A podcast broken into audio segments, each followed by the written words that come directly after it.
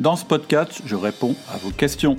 Je suis Cédric Watine, tu es chez Outils du Manager, le podcast en français sur le management le plus écouté.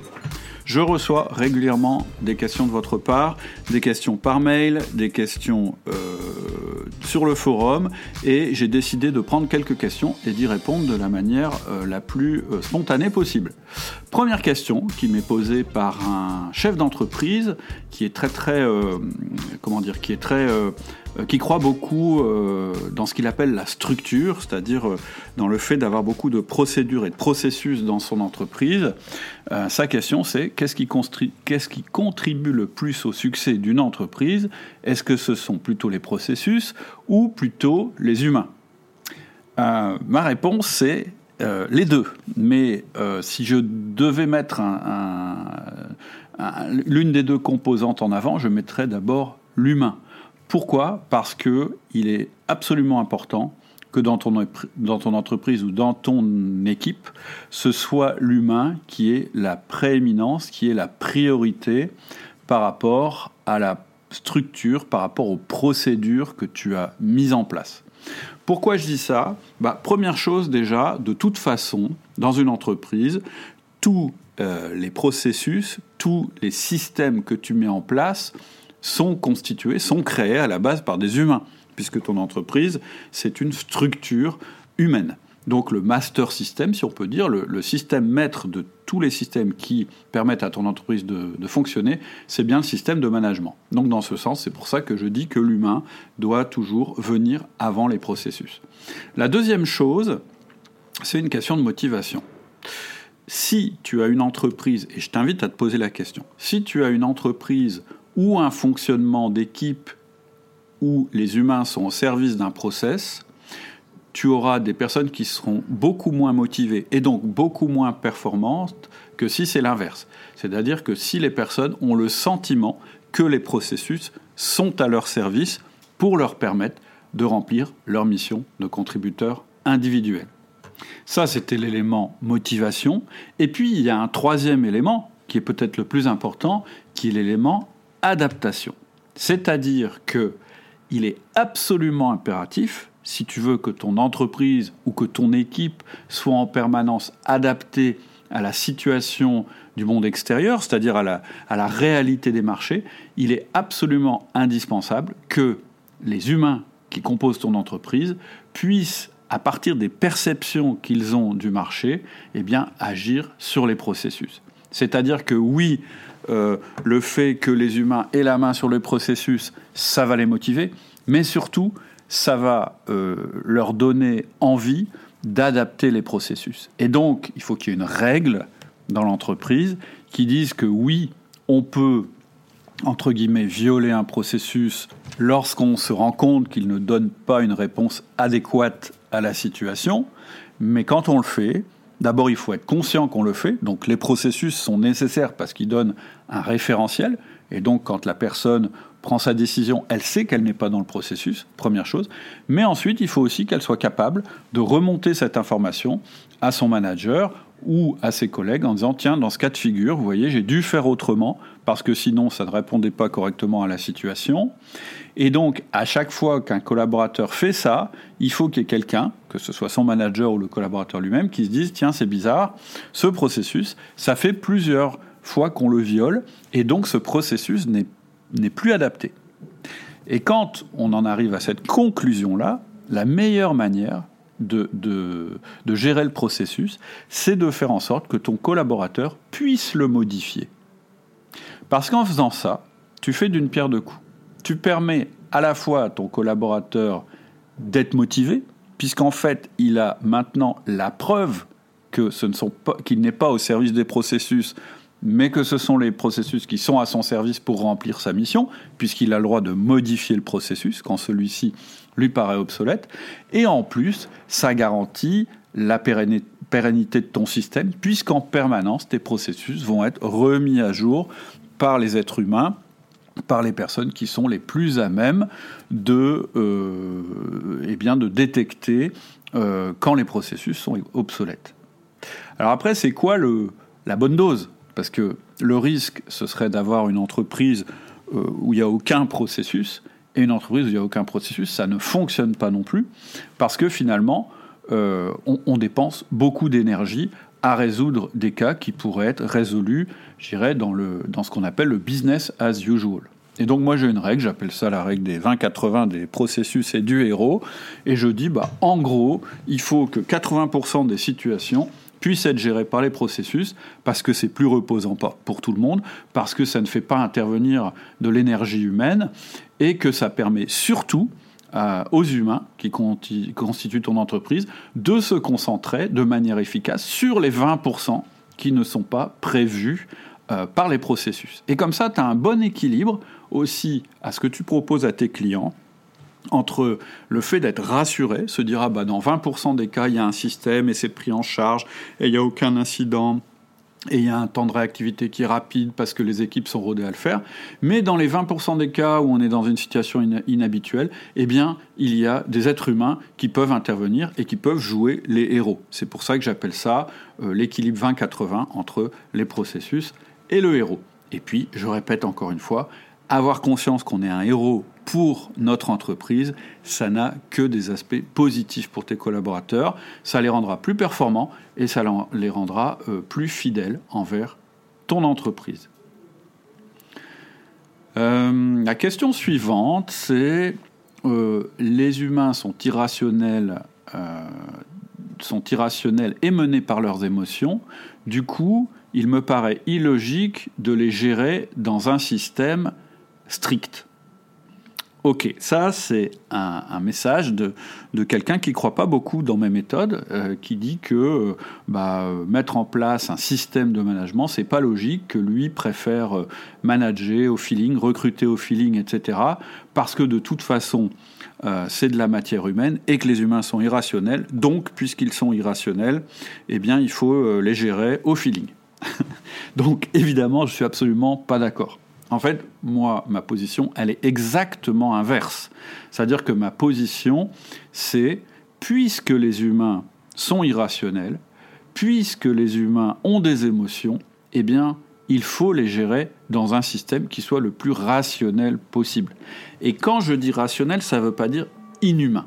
Je m'explique mettre en place un système de management comme celui qui est proposé dans la formation Le Manager Essentiel, avec les quatre outils, euh, avec les rituels, etc., qui sont effectivement rigides, puisque ce sont des rituels, ça veut dire qu'ils s'exécutent toujours de la même manière, à la même fréquence, etc., etc., ça permet justement de prendre en compte l'irrationalité et les émotions des humains. En gros, qu'est-ce que je veux dire?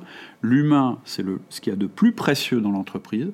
C'est vraiment l'actif qu'on veut, euh, euh, je dirais, dont on veut utiliser le mieux possible les leviers. J'en parlais euh, dans ma réponse précédente. Et donc, puisqu'il est précieux, puisqu'il est aussi un peu fragile, eh bien, il faut mettre autour de l'humain une structure qui va lui permettre de performer dans les meilleures conditions. Et cette structure, elle doit être adaptée à l'humain. Elle est rationnelle, mais elle n'est pas inhumaine. Au contraire. C'est-à-dire qu'on va prendre par exemple les 1 à 1. Les 1 à 1, c'est ce rituel que tu fais chaque semaine avec chacun de tes collaborateurs et que tu fais systématiquement.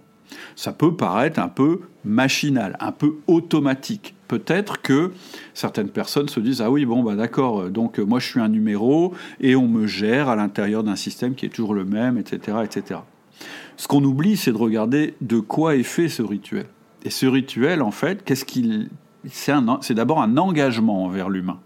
C'est-à-dire qu'on dit à la personne, on dit à ce collaborateur, euh, plutôt que de lui dire bah, je vais te gérer au feeling, ce qui est jamais très agréable, et ce qui risque, euh, je dirais, de, générer des injustices qui émotionnellement ne seront pas forcément très, euh, très faciles à vivre. Typiquement, bah, je passe tout mon temps avec les gens qui ont des problèmes, ou typiquement, je ne passe pas du tout mon temps avec les gens qui ont des problèmes et je préfère de passer du temps qu'avec les grands performeurs, etc. Là, pour le coup, ce serait inhumain. Eh bien, on lui dit non, je m'engage et on aura chaque semaine une demi-heure ensemble, tout le temps qu'on travaillera ensemble. Donc oui, c'est automatique, oui, c'est rationnel, mais c'est euh, justement pour qu'il pour que, pour y ait une notion euh, de justice. Donc c'est loin d'être inhumain. Ensuite, à l'intérieur de cet outil, qu'est-ce qu'on dit? On dit que c'est un outil qui est fait pour construire la confiance. Et comment on construit la confiance? Eh bien, on la construit en donnant du temps. C'est le principe du 1 à 1, une demi-heure, une fois par semaine avec chaque collaborateur.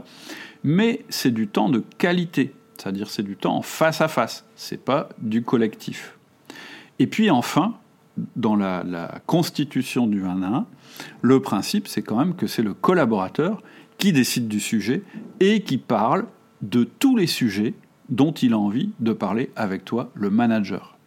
Donc, ma réponse par rapport à ça, c'est je crois au contraire que si tu continues à manager les personnes au feeling, tu vas générer des, injustices dans ton équipe et tu vas augmenter encore la partie irrationnelle euh, des êtres humains qui travaillent pour toi. Et quelque part, pour moi, c'est un manque de respect. Et c'est vrai aussi, par exemple, pour le recrutement un raisonnement que j'entends encore plus souvent euh, qu'à propos du management, c'est de dire, bah, en fait, puisque euh, le recrutement c'est de la matière humaine, bah, un recrutement ça se fait forcément en feeling, c'est-à-dire ça se fait forcément, bah tiens, celui-là il me plaît, donc je vais le prendre, je le sens bien comme ça, etc., etc. Et là à nouveau, je m'oppose complètement à ce raisonnement-là.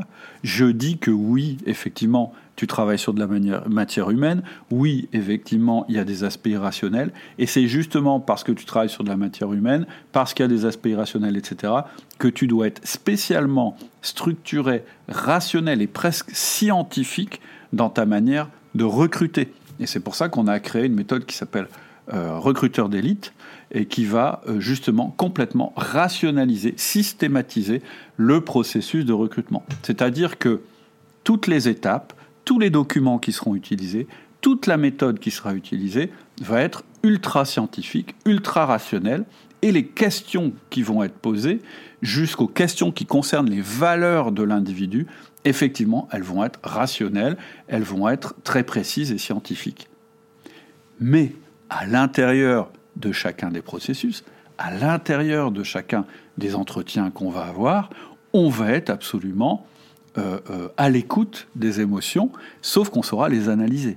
Et on sera à l'écoute des valeurs, et plutôt que de dire quelque chose comme est-ce que vous êtes quelqu'un qui a de la conscience professionnelle, ce qui est complètement débile, parce que euh, je crois que personne ne te répondra qu'il n'a pas de conscience professionnelle et que c'est pour ça qu'il veut venir travailler chez toi, eh bien derrière, tu auras des questions beaucoup plus précises et qui vont vraiment permettre de mettre une réalité derrière, par exemple, cette question de la conscience professionnelle. Donc, je répète, oui, les humains sont irrationnels, d'ailleurs, et, et ils sont sujets à leurs émotions. Et d'ailleurs, c'est pour ça que toi, tu dois être rationnel, scientifique, tout en restant humain, dans ton approche du management. Alors une autre question, euh, alors là pour le coup très très large, mais elle m'intéresse parce qu'elle va me permettre de parler d'antifragilité et à nouveau d'humain. Quelle est la meilleure façon de rendre mon entreprise pérenne et durable?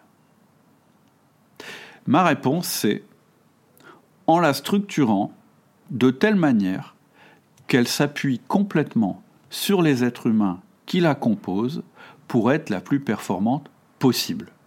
Et je pense que ce n'est pas du tout ce qu'attendait l'auditeur quand il m'a posé cette question. Je pense qu'il s'attendait à ce que je lui dise bah, il faut mettre de la structure, des processus, etc. Et je suis convaincu qu'il faille mettre des processus et de la structure. Mais avant tout, ce qui va faire que son entreprise est pérenne et durable, ça va être la qualité des humains qui la composent, ce qu'on appelle des A-players, c'est-à-dire des, des gens très performants, donc la qualité des gens qui la composent, et la qualité du système de management qu'il aura mis en place. Ça passe avant les processus, ça passe avant ce qu'on appelle la structure, c'est-à-dire les méthodes, etc. etc. Juste, hein, euh, euh, pourquoi je dis ça? Et c'est vrai que j'aurais pu te dire ça en répondant à la première question, c'est pourquoi est-ce que je dis que l'humain est toujours supérieur au processus? Bah Parce que si tu as de mauvais humains, entre guillemets, hein, des, humains non performants à l'intérieur de processus très performants, eh bien ton entreprise ou ton équipe fonctionnera mal. Alors que l'inverse n'est pas vrai. Si tu as des humains de très haute qualité et que tes processus ne sont pas nickel, eh bien tu auras une entreprise plus pérenne et qui fonctionne mieux. Mais allons un petit peu plus loin que ça. Qu'est-ce que c'est en fait qu'une entreprise pérenne et durable? Bah, Par définition, c'est une entreprise qui est encore vivante demain. C'est bien ça la définition d'être durable et pérenne. C'est d'être encore là demain. Donc, qu'est-ce que c'est que la première qualité que tu dois développer ton entreprise? C'est une capacité à survivre avant ta mission, avant ta vision, avant toutes ces choses dont on parle beaucoup dans les entreprises aujourd'hui, la principale vision, la principale mission de ton entreprise, ou plutôt la principale tâche à laquelle tu dois te consacrer, c'est de faire que ton entreprise soit toujours vivante demain. Comment on fait pour avoir une entreprise qui soit toujours vivante demain? Eh bien, on crée une entreprise qui est capable de s'adapter en permanence à son environnement.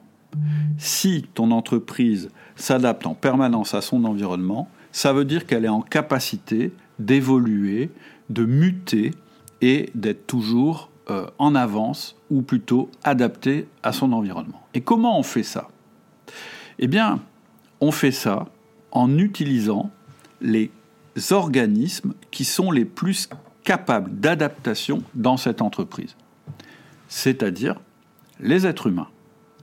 La caractéristique principale d'un être humain, c'est bien sa capacité à s'adapter à son environnement. Sinon, on ne serait plus sur Terre. Ça veut donc dire que ton entreprise doit laisser l'antifragilité, j'ai fait un podcast là-dessus, hein, tu cherches antifragile sur euh, les podcasts, tu verras ce que veut dire ce terme.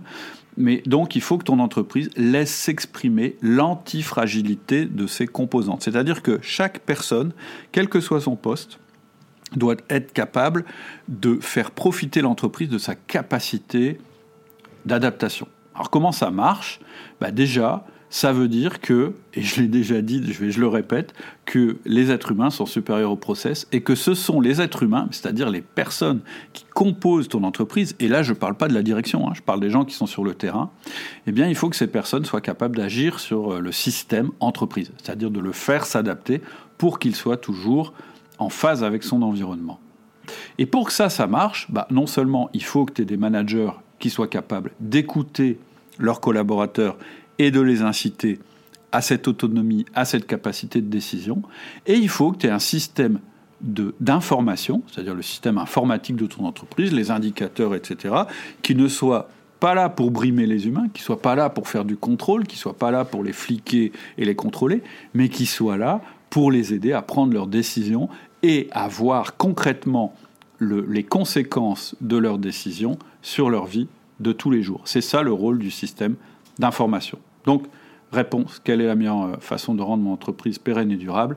Eh bien, en laissant à l'intérieur de, ton système de management les humains jouer leur rôle antifragile.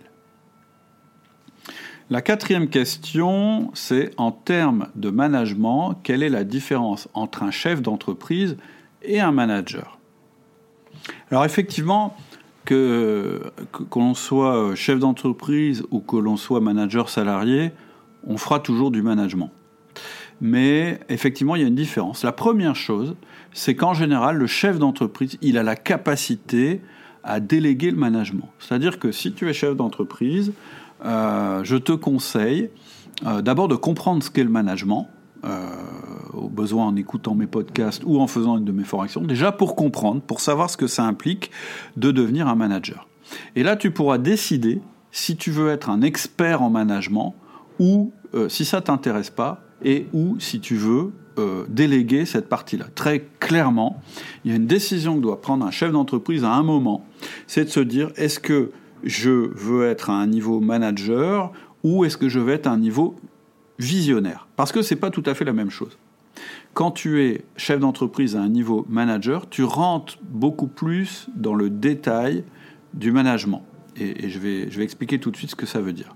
Mais tu n'es pas obligé de faire ça. C'est-à-dire que tu peux décider que le management, c'est pas ton truc, que ton truc, c'est le développement, et que finalement, ce que tu demandes, bah, c'est que les humains euh, euh, répondent correctement au développement que tu as prévu pour ton entreprise. Et pour que ça, ça marche bien, bah, ce que je te conseille, c'est d'avoir avec toi un super manager. C'est d'avoir une direction à deux têtes dans ton entreprise un qui est visionnaire et l'autre euh, ce qu'on appelle un intégrateur.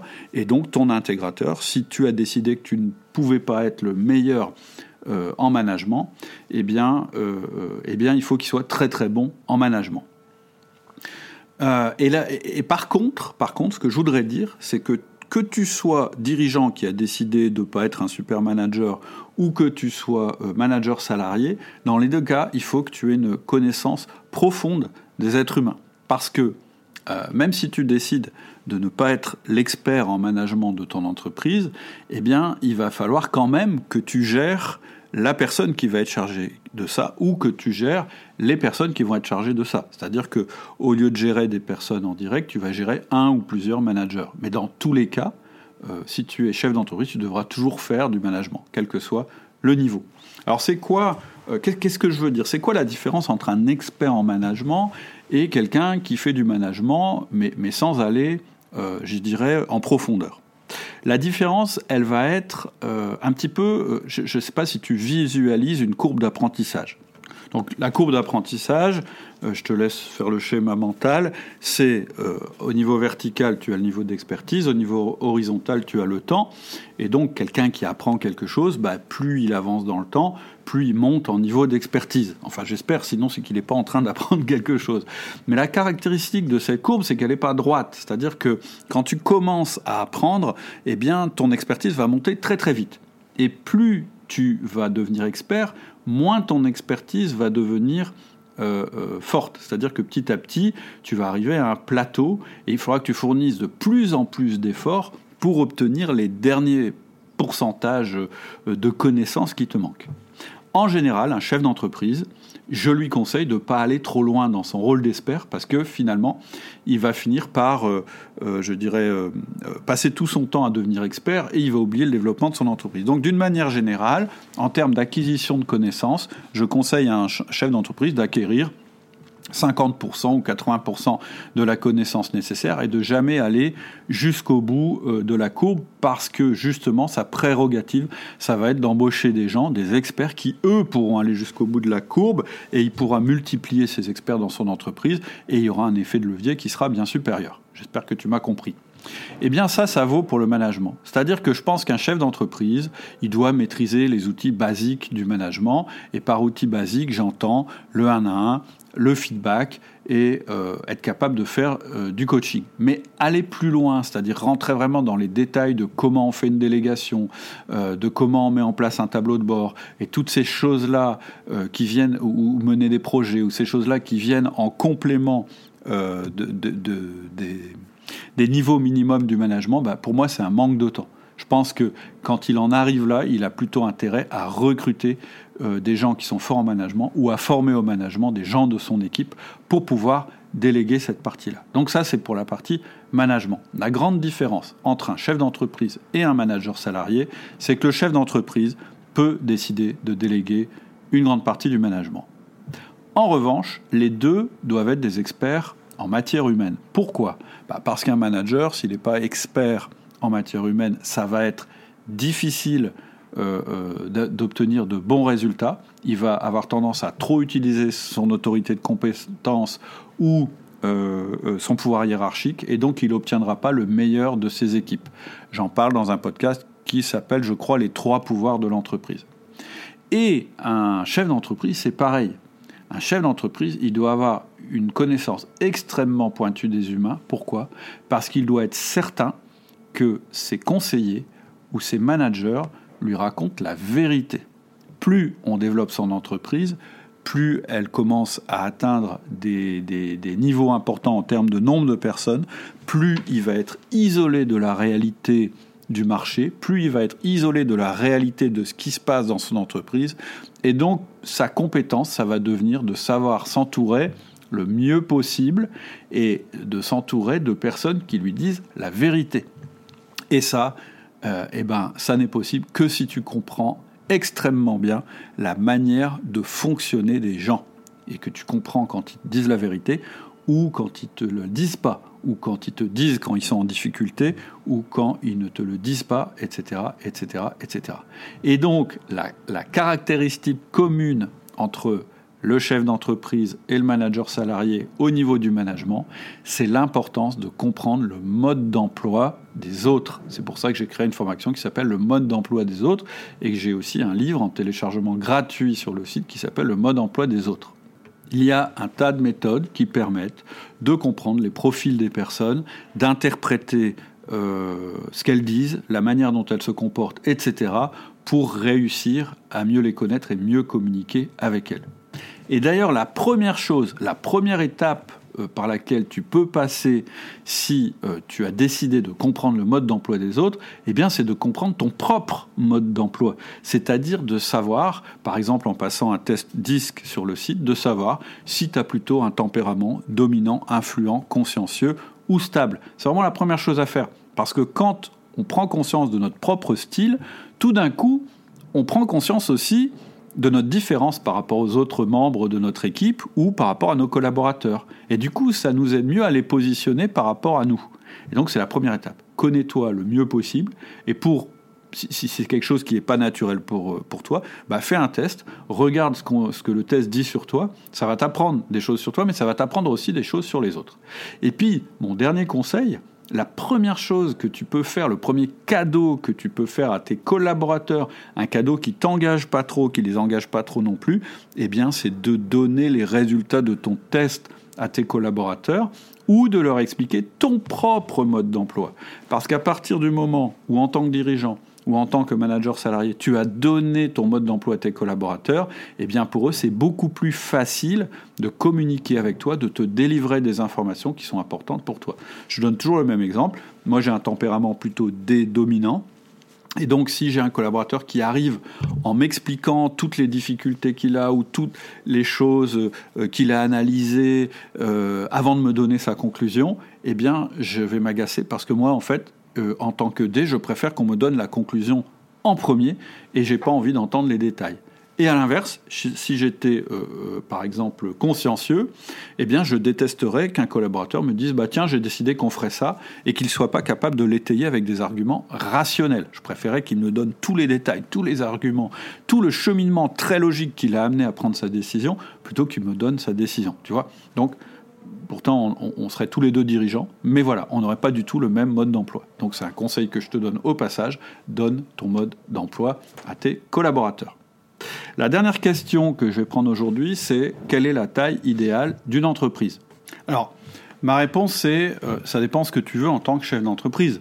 Je veux dire, si euh, ton ambition, c'est d'avoir la plus grosse possible, euh, bah, il n'y a pas de limite, mais il va falloir en payer le prix. Mais je vais rentrer un petit peu euh, dans le détail, je vais, en, dire un peu plus parce qu'en fait, figure-toi que je suis en train d'écrire un bouquin là-dessus qui va s'appeler Business de poche, où j'explique pour, pourquoi, pour moi, il y a effectivement une taille euh, idéale de l'entreprise euh, qui va permettre de vivre une vie de chef d'entreprise absolument épanouie et qui finalement pose pas tant de limites que ça au développement de ton entreprise.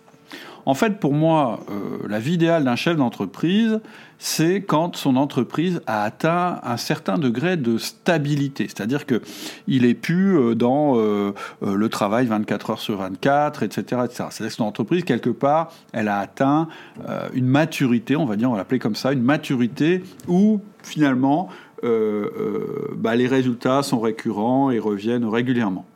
Ensuite, il faut que l'entreprise soit aussi indépendante par rapport à l'activité du chef d'entreprise. Par exemple, une entreprise qui serait trop petite, elle dépendrait complètement euh, du chef d'entreprise et donc il serait, euh, il n'aurait pas une vie tranquille et, à nouveau il sera en permanence plongé dans son entreprise et incapable de travailler sur son entreprise plutôt que dans son entreprise. Évidemment, euh, un chef d'entreprise, il fait pas ça euh, juste euh, pour le fun. Il faut aussi que cette entreprise lui apporte des revenus importants et réguliers. Et puis, enfin, il faut que cette entreprise reste passionnante pour lui, c'est-à-dire que elle est quand même toujours un intérêt, qu'il ait toujours envie de la faire grandir, de la faire progresser, qu'il ait envie de participer à cette entreprise. Pour moi, c'est vraiment les quatre caractéristiques qu'un chef d'entreprise recherche dans sa boîte la stabilité, l'indépendance, les revenus, la passion. Et puis, euh, donc, pour atteindre, pour avoir une entreprise qui offre ça à son chef d'entreprise, pour moi, bah, il faut qu'elle ait euh, quatre caractéristiques.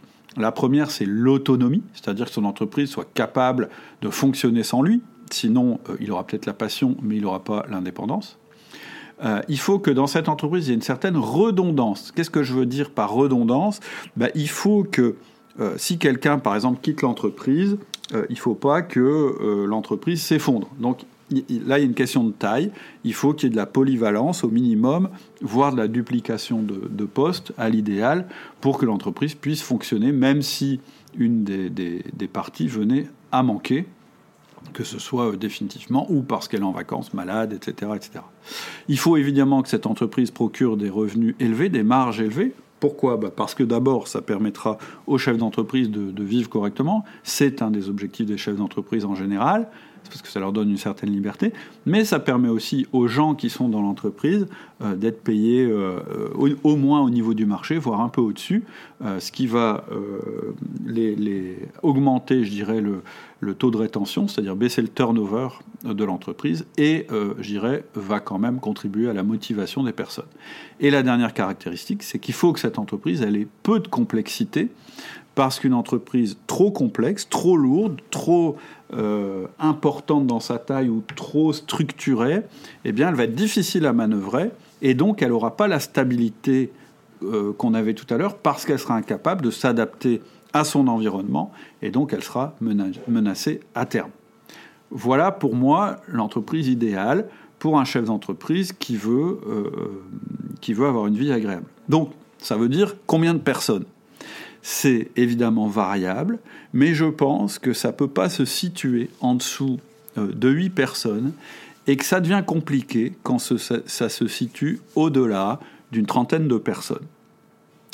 Évidemment, il existe des entreprises beaucoup plus importantes qui ont toutes les caractéristiques que je viens d'énumérer, mais elles ont toutes les caractéristiques que je viens d'énumérer parce qu'elles répondent à certaines règles et ces règles, elles sont fondées non pas sur la taille idéale d'une entreprise, mais sur la taille idéale d'une équipe. Je ne vais pas en faire la, démonstration là tout de suite, mais euh, il faut savoir que la, la friction, ce qu'on appelle la friction de communication dans une équipe, c'est un des mots cachés un des coûts cachés de l'entreprise les plus importants et qu'il est très très difficile de mesurer. Mais dans le principe, ça veut dire que passer un certain seuil, plus ton, ton, ton équipe grossit, c'est-à-dire plus on ajoute d'éléments dans ton équipe, et plus les relations entre les gens deviennent complexes, et moins l'équipe fonctionne de manière harmonieuse. Alors on peut améliorer le fonctionnement de l'équipe évidemment en ajoutant un manager dans l'équipe, et c'est ce que je conseille de faire, parce que à travers ces rituels, à travers le système de management euh, qu'il va mettre en place, eh bien, il va réorganiser et, euh, la communication dans l'équipe, et du coup, il va faire baisser le niveau de friction dans l'équipe. Mais le problème, c'est qu'à chaque fois euh, que tu crées une nouvelle équipe, bah, il faut un manager pour gérer cette équipe, et au bout d'un certain nombre euh, d'équipes, faut créer des managers de managers, et puis des managers de managers de managers, et ainsi de suite. Et ça, ça va quand même complexifier euh, euh, le fonctionnement de ton entreprise et finalement ça va coûter cher parce que tu vas avoir de plus en plus de généraux entre guillemets par rapport au nombre d'Indiens, c'est-à-dire beaucoup plus de personnes qui seront chargées de la supervision et qui coûtent et qui sont moins productifs que les personnes euh, qui sont euh, productives puisqu'elles consacrent du temps au management. Donc il y a plein de méthodes dont, je parle à longueur de journée chez Outil Majeur pour faire baisser ce coût de structure et cette, et, cette friction de communication, mais on peut euh, vraiment fixer un, un seuil au-delà duquel, de toute façon, il faut structurer, et ce seuil va se situer entre 5 et 8 personnes. C'est-à-dire que à chaque fois que dans une unité humaine, tu, vas dépasser 8 personnes, eh bien, il faut que tu mettes en place un relais de communication, un manager, peu importe, quelqu'un qui va permettre de réduire la friction de communication, d'organiser le travail à l'intérieur de l'équipe, etc., etc. Et je suis euh, très convaincu de ce chiffre, et je me suis même rendu compte récemment que je le surévaluais peut-être un petit peu, puisque j'ai rencontré le général Vincent Desportes. Je ne sais pas si tu, tu vois qui c'est, mais on l'entend en ce moment pas mal euh, à la radio avec les événements qui y en Ukraine. Et en fait, j'avais une question à lui poser. Je voulais savoir un petit peu, selon lui, la taille minimale d'un groupe humain Euh, c'est-à-dire au, bout de combien de personnes il faut mettre un élément de supervision. Et j'imaginais que son, chiffre serait plus élevé que le mien. J'imaginais qu'il me dirait peut-être 15, 20, parce que je me disais, oui, mais dans l'armée, c'est quand même très structuré, euh, il y a des procédures, ils savent tout ce qu'ils ont à faire sur le terrain, ils sont entraînés pour ça, etc. Et en fait, pas du tout. Son chiffre, c'est pas 8, c'est 5. C'est-à-dire que lui, il estime qu'à chaque fois qu'il y a 5 personnes, eh bien, il faut un relais de communication. Donc, je reboucle avec la question. C'est pour ça que je dis, bah, une entreprise, euh, il faut donc à la fois qu'elle soit suffisamment, euh, qu'il y ait suffisamment de personnes pour qu'elle soit stable, qu'il y ait de la redondance, qu'il y ait de la polyvalence, etc. Mais au bout d'un certain temps, euh, eh bien, ça va devenir complexe à gérer. Et, je dis, bah, dès qu'on dépasse 30, ça devient plus compliqué parce que 30, ça fait 5-6 équipes et qu'il va falloir gérer donc 5-6 managers. Et je dirais que c'est le niveau qui permet que tu n'aies pas euh, plus d'une strate de management entre toi, chef d'entreprise, et tes équipes. Évidemment, ça peut fonctionner autrement. Évidemment, il y a des exceptions. Mais si on me demande de, déterminer une taille idéale, bah pour moi, je dirais que c'est celle-là. Et, si tu veux plus d'arguments et d'éléments, eh bien, je vais les développer dans mon livre, donc qui va s'appeler Business de poche. Et donc, je t'encourage à écouter le podcast, puisque j'en ferai évidemment J'en parlerai sur le podcast ou à t'inscrire euh, sur le site outildumanager.com. Ça te permettra aussi euh, de recevoir euh, mes emails privés, un email par jour, et d'être tenu informé des nouveautés chez Outils du Manager.